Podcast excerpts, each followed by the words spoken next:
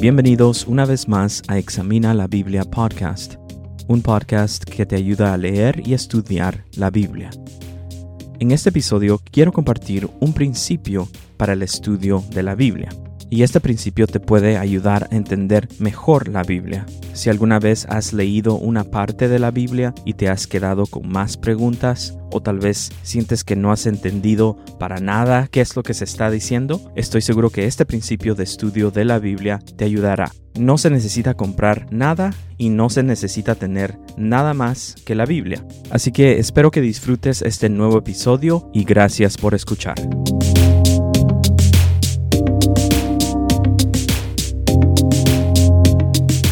Pensando en este principio de estudio de la Biblia, realicé que casi no escucho a líderes de la iglesia mencionarlo, o por lo menos no de una manera que yo me pueda recordar. Tengo la convicción de que este principio que voy a compartir es un fundamento de cualquier otro recurso, guía o herramienta para el estudio de la Biblia.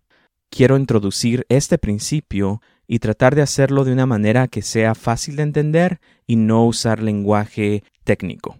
Entonces, ¿cuál es este principio? Es el principio que dice que la Biblia interpreta la Biblia.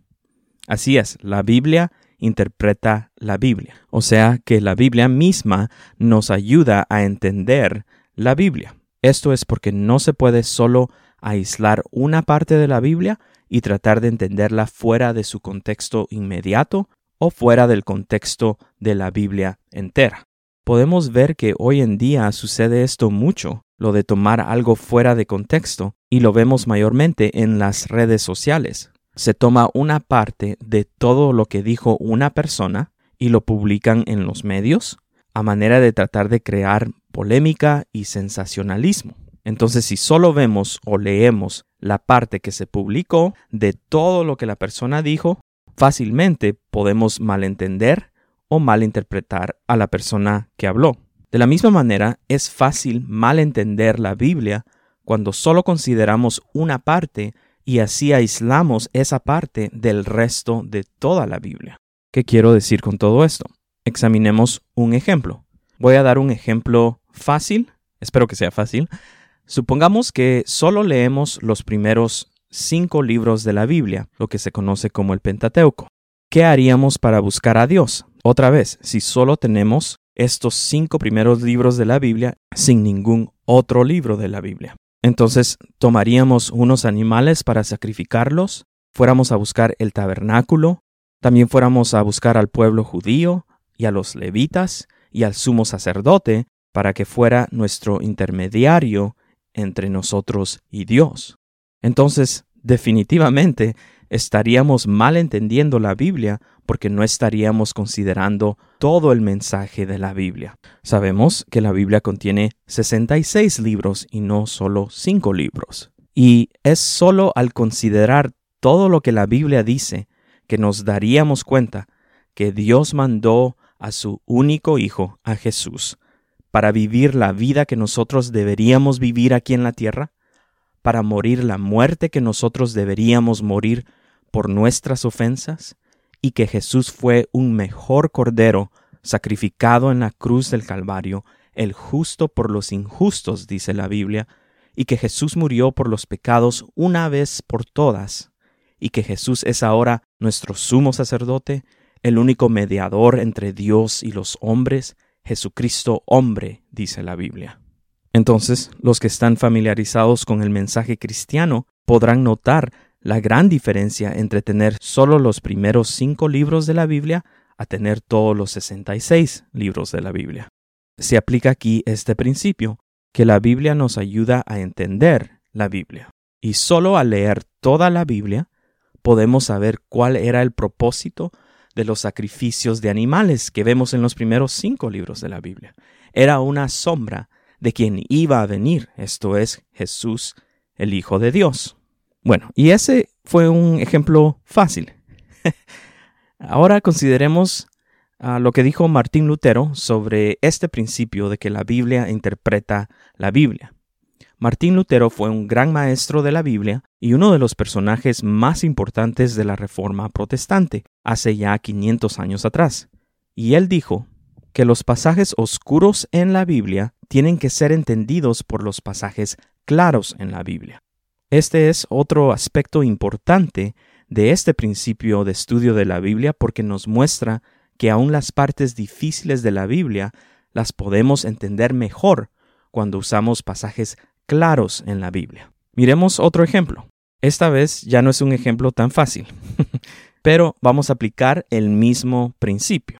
Este ejemplo está más involucrado, así que tardaré más en desarrollarlo, y vamos a utilizar un versículo de la Biblia y está en el libro de Efesios capítulo 5 y versículo 18. Mi versión dice así, y no se embriaguen con vino, en lo cual hay disolución, sino sean llenos del Espíritu. Este versículo no siempre se entiende bien. Por muchos años escuché lo que las personas creen que está diciendo este versículo y no fue hasta después de estudiar y aplicar este principio de la Biblia que empecé a entender este versículo de una manera más comprensiva. Hay por lo menos dos maneras en las que se ha malentendido este versículo. Miremos lo que dice el texto otra vez. Dice, no se embriaguen con vino, en lo cual hay disolución, sino sean llenos del Espíritu. A primera vista, uno puede pensar que está diciendo, no se embriaguen con vino, más bien embriáguense del Espíritu. No sé si lo pueden notar. ¿Cuántos han escuchado esta manera de entender este versículo? Así era como yo lo había escuchado. Entonces, de acuerdo a esta manera de entender este versículo, pareciera que la Biblia nos está animando a que busquemos una borrachera espiritual.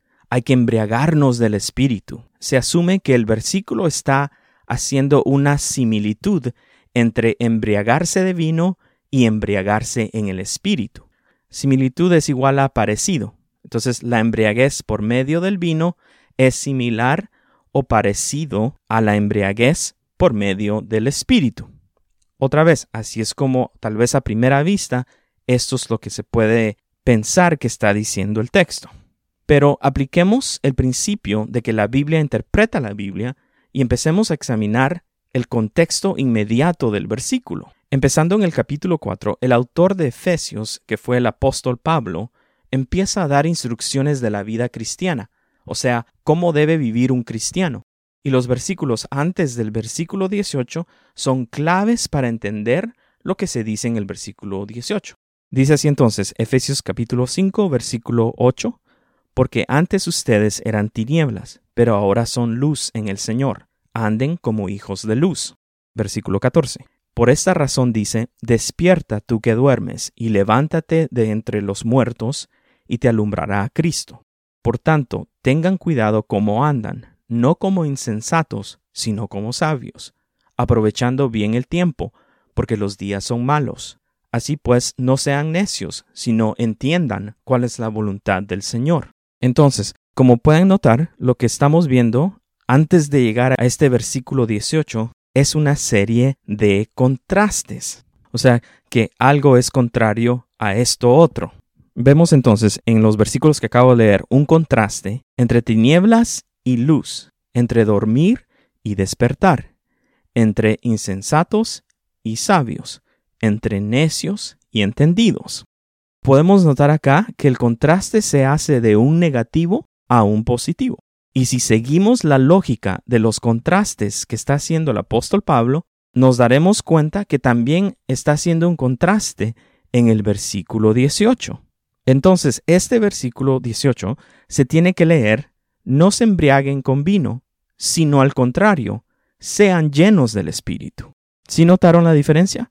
No es una similitud, no es algo similar, sino que es un contraste, algo contrario. Otra vez, se leería no se embriaguen con vino, sino al contrario, sean llenos del Espíritu. Podemos ver que el contexto nos informa de cómo entender ese versículo. Ahora, para seguir con el significado de este versículo, tenemos que ahora preguntarnos qué es estar borracho, porque ahí dice no os embriaguéis con vino. Y si alguien se embriaga es porque alguien está borracho, ¿verdad? Y pues yo me imagino un borracho no camina bien, ¿verdad? No actúa bien, no habla bien.